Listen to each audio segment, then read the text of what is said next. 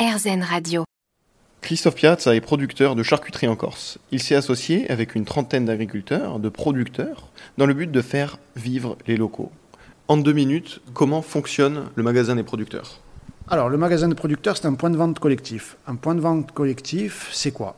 Alors, un point de vente collectif, c'est une association de producteurs qui euh, mutualisent un peu leurs moyens pour avoir un local et pour euh, commercialiser leurs produits. Donc cette commercialisation doit être, essentiellement réalisée par euh, le producteur ou un membre de sa famille. Donc ça veut dire qu'en aucun cas on peut euh, embaucher euh, un vendeur pour vendre les produits de tout le monde. Donc chaque permanent, il y, a un tableau de permanence qui est établi.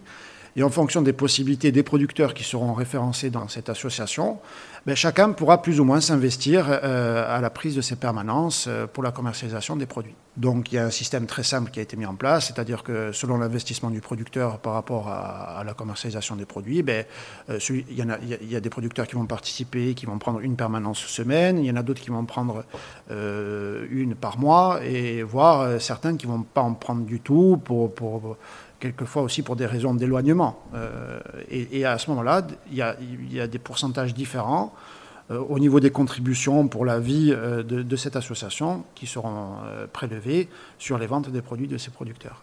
Ça veut dire que vous, en tant que producteur de charcuterie, vous allez être à la vente, vous allez tenir le magasin tous les lundis, vendredis, dimanches par exemple.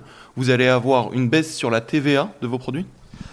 Alors c'est un système un peu complexe, c'est un système qui aujourd'hui nous permet d'être euh, exempt de TVA. C'est-à-dire que euh, oui, forcément dans la vente, euh, quand on va établir nos factures pour, pour, le, pour, le point de vente, on, va, on va mentionner la TVA, mais on va seulement enlever la contribution de nos produits.